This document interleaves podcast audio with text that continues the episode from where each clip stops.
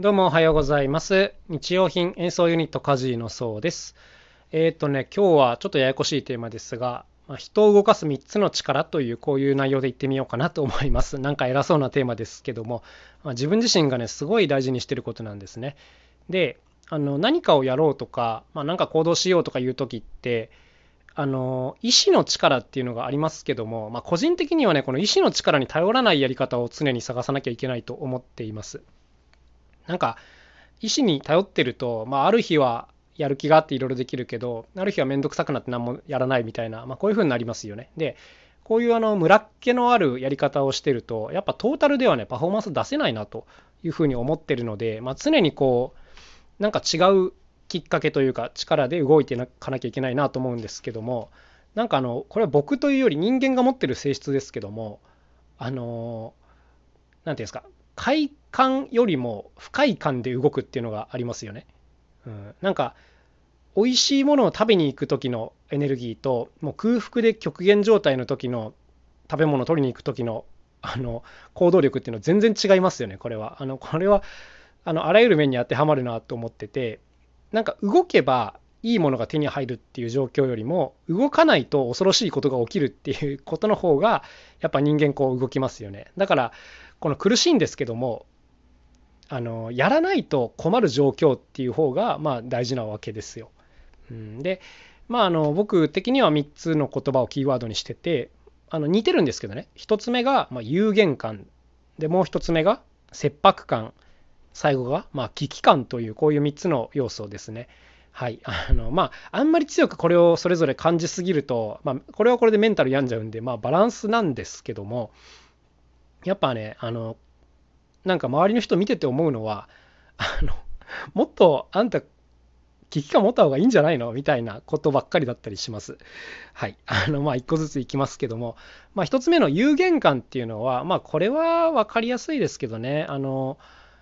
なんかもう、明日死んじゃうかもみたいなことを常に思うっていうことだと思うんですけども、こう人生がいつまでも続くと思わないっていうことですよね。うん、なんか、こういう風になってれば、もうとりあえず、あの今やれることはあの今やっとこうっていう気持ちになりますよね？なります、僕は。少なくとも。はい。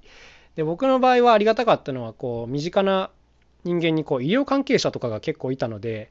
あのそういう人からまあいろんな話を聞いてるとですね、まあ、今自分がたとえ仮に健康でもですね、明日っていうかもう10分後には自分がどうなってるか分かんないみたいなね、いきなりこう調子が悪くなって、その後もう一生ずっと何もできなくなるかもしれないみたいな、あのこういう有限感っていうのはできるだけ常にあの持っておくようにしたいというか あのなんか体に叩き込まれたなみたいなこんな感じです。はい、これ本当にありがたいことなんですけども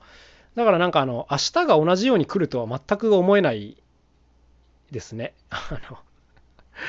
なんかあの本当ねこれ感じすぎると危ないなっていうかんところもあるんですけどね。うんまあまあまあでもとりあえずまああの死んじゃうかもなみたいなことを常に感じてるとですね中途半端な不安っていうのはあんまり感じなくなります。うん、まあとりあえずだから物事を即断即決できるようになっていきますしなんかとにかくこう時間を取られることに対してあの嫌がるようになるというかねあのこれはどうやったら自分がやらなくて済むようになるんだろうみたいなことを考えるので、まあ、結局あのすぐやるようになるし生産性が上がっていくっていうこういう傾向がありますね。まあ、有限感っていうのはとっても大事なことだなと思います。で2つ目2つ目はですね、まあ、切迫感ですね。はいまあ、焦るに近い気持ちなんですけども、まあ、有限感ともつながってる部分もありますが、まあ、これはシンプルにやっぱ締め切りのあるものをやるっていうことだと思います。うん、これはあの簡単なことだと思いますねあの。自分で締め切りをとにかく決めちゃってもいいし、まあ、例えばコンテストみたいなものがあったら、まあ、それに応募するとや決めて、もう申し込んじゃえばですね、とりあえずその締め切りが勝手に設定されるわけですよね。この日までには応募しなきゃいけないと。はい、でその中でもういつまでもダラダラダラダラやってると自分の首を絞めていきますからあの早くやらねばっていうこういう状況になりますよね。はい、逆にこの締め切りのない状況で物事を作り続けられる人っていうのを見るとマジですげえなと思います。あのそういう人を見るとなんかどういうエネルギーで動いてんだろうなと思うんですけども、はいまあ、個人的にはこの締め切りあった方が力が出るタイプなのでそうですね特にやりたい分野に関していろいろ締め切りを設けてやるようにしてますね。これはあの例えばコンテスト系もそうですしもっとあの簡単に作ることもできて例えば誰かと会う約束をすると。でその人にはもう見せるよあのこの日にこれを作って見せるよっていうことを先に言っちゃうっていうことですね。はい、こういうことでも締め切りを作ることはできるので、えーとまあ、どんどん取り入れていったらもらったらいいんじゃないかなと思います。だから僕結構この手をよく取ってて人と会う時にまだできてもいないのにとりあえずこれもうできそうなんで今度見せますねみたいなことを言っちゃうっていうのはよくありますね。あの自分自身なんか大丈夫か言ってと思いながらやってるんですけども、まあ言ったらね、なんだかんだその日までにはできるんで、はい。まあこんなことを繰り返していたりしますね。まああとはそうだな、SNS とかやってる人だったらね、こう、絶対こう1週間に1回は出すとかね、あの締め切り、まあルールを決めて、まあ遵守してやっていくっていうことになりますね。まあこれはちょっと俺弱いかなと思っちゃってるんですけども、はい。まあまあ人に対してこう見栄を張るとか宣言するとかっていうのは結構いい手かなと思ってますけどね。この切迫感っていうのも結構大事だと思います。はい。で、最後。最後はね、もう危機感ですね。はい。これはもう何て言ったらいいのか、もう危機感を感じるしかないっていうことだと思うんですけど、まあ自分がね、仮に何かこういろいろ積み上げてきて、ある程度評価されている状況だったとしても、こんなのはもういつ崩れるか分かんないっていうことですよね。うん、これはね、なんか自分自身からはなかなか出てきづらい感情だなと思います。あの、周りで、まあ、例えばそうだな、あの、変なコメントをして失脚した人とか見るたびに、まあ、